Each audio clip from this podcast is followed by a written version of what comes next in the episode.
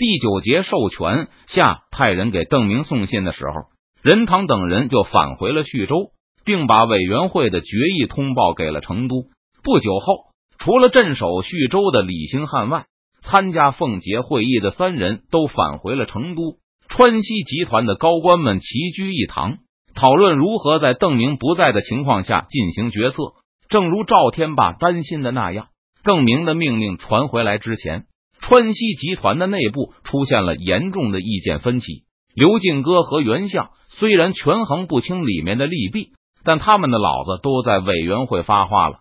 两位知府大人也不好表示反对，就支支吾吾的说：“扫荡一遍江南近身，大概没什么坏处。”贺道宁到川西的时间最短，归属感更差，而且他的职务是提刑官，不插手具体政务，所以对航运。江南贸易的认识不是很深刻，因此贺道宁对委员会的决议最为支持，而且贺道宁还深受他父亲的影响，总觉得既然有钱挣，那就先拿到手里再说。反对最厉害的就是任堂，其次则是木坛、张黄岩、郑成功与江南士林的关系友善，任堂和木坛表示绝对不能接受清廷的提议。最激进的任堂甚至表示。如果清廷屠杀近身，那么明军应该出兵干涉，并要求奎东军阀不得参与，否则就要减少给他们的津贴。无论是贺道宁还是任堂，他们俩人的激进意见显然是不能接受的。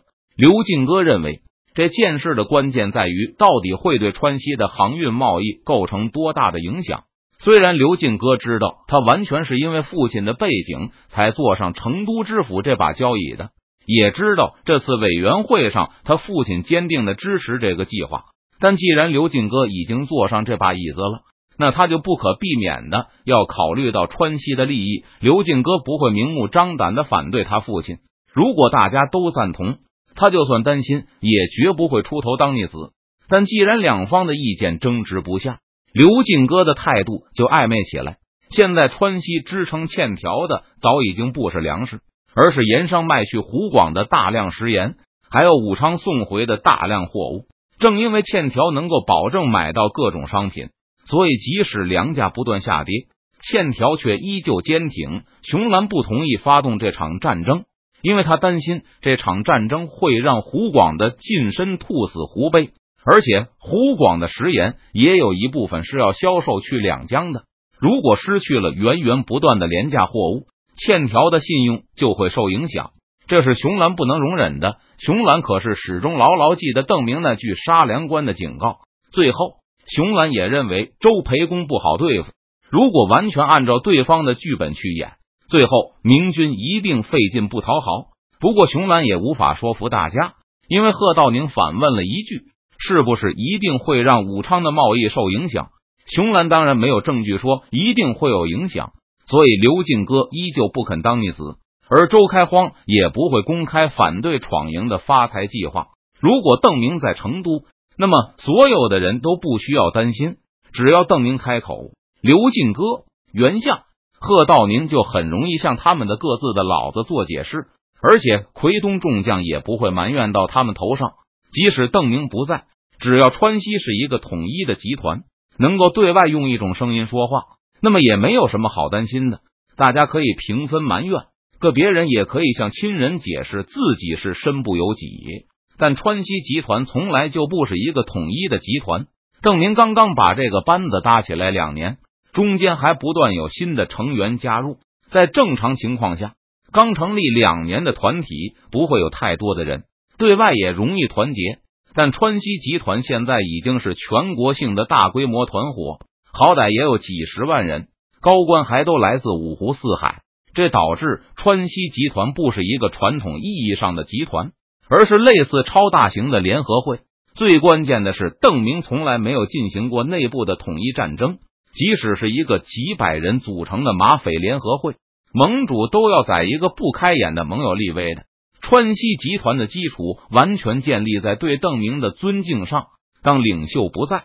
顿时呈现出一盘散沙的状况。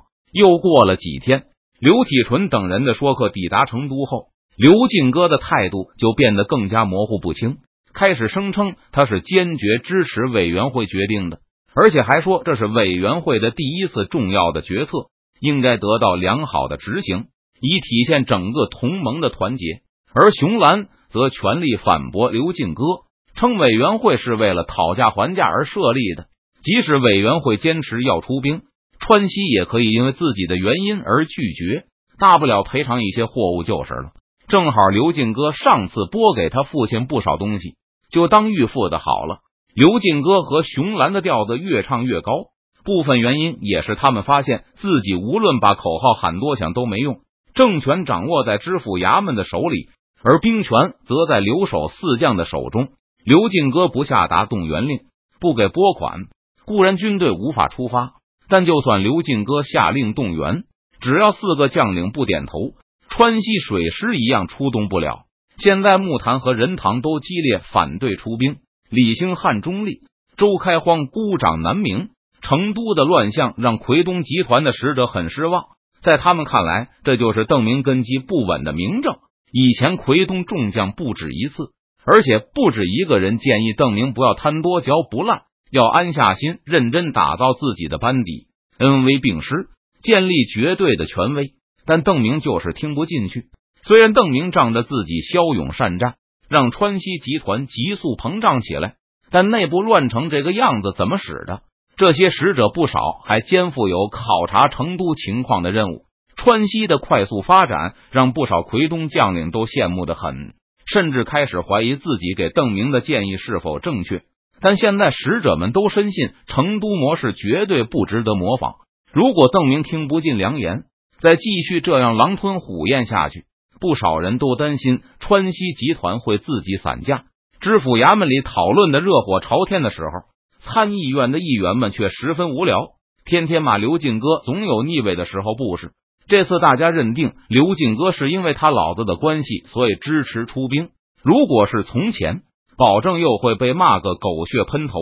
但现在大家却有些懒散了，因为骂也没用。到时候该出兵还是出兵，我们应该发挥我们参议院的重要作用。杨有才在参议院上发言，事关督府的前途，我们应该像左都督说的那样，监督知府衙门的工作。不过下面的人都听得没精打采的。包括被提拔为议员的那个蒙古统领，他进入参议院后，以最快的速度学会了骂刘进哥，但现在也早就不骂了。刘进哥又没有揍过他。蒙古统领能把一个素不相识的人痛骂几个月，也算可以了。至于青城派的老将们，一个个更是心不在焉。刘耀装模作样的听着，心思则早已经飞上了麻将桌，惦着下班后和同僚们在血战到底一场。只有几个山西露营的将领还听得兴致勃勃。他们刚加入参议院没多久，靠着一起骂刘进哥和以前的敌人们混熟后，现在开始关心起自己的前途来。杨有才的发言完毕后，几个山西人纷纷鼓掌喊好，并询问杨有才该如何发挥参议院的重要作用。但杨有次没好气的说了一声自己想，就快步走回自己的座位上去了。上午发言完毕。午休时间到，刘耀跳了起来，大声宣布午休两个时辰，然后开始下午的半个时辰一程。既然邓明要求上整天班，那就上呗。青城派迅速的摆好了牌桌，围拢起来搓麻。几个山西人也被请入座位。前蒙古统领虎视眈眈的看着他们。当初刚进参议院的时候，被邀请搓麻的时候，前蒙古统领还很高兴。觉得这是快速融入新集体的好办法，结果就是参议院的津贴都因为不熟悉规则而进了青城派那伙人的腰包。他每天不得不从午饭餐桌上偷点吃的，以免晚上挨饿。现在轮到山西人来熟悉血战到底的规则了。蒙古人决心把自己失去的津贴都赢回来。刘耀一边手里吃着饭，一边斟酌着眼前的牌。以前在成都累死累活的组织同垦时，他做梦都希望有一天能什么都不做，有米饭吃，还能看戏打牌。现在这个梦想终于实现了，但天天打牌看戏，刘耀又觉得有些无聊了，很想找些事情做。此时他又渐渐怀念那些屯垦的伙伴，甚至回忆亲自喂鸡养猪的日子，起码过得充实啊！正在此时。背后突然传来老战友杨有才的狂笑声：“变天了，变天了！真是苍天有眼啊！”大家都吃惊的回过头去，望向那突然发疯一般冲进门来的杨有才。后者手里正挥舞着一张纸，大帅的命令来了，发挥我们参议院重要作用的时候到了。这时，成都知府衙门的官员也正在传阅邓明的手令。任堂等几个军人对分赃会的动员能力都有很深刻的印象。不过，邓明的命令还是让他们吃惊不小。看到参议院也同样拥有决策和监督职责后，任堂疑惑的说道：“这是什么？用御史做内阁吗？”“嗯，不对，审查、批准帝国议会的决策，审查衙门账目，具体承办还是知府衙门和常备军参谋部。”邓明给起的名字。参议院更像是司礼监，应该就是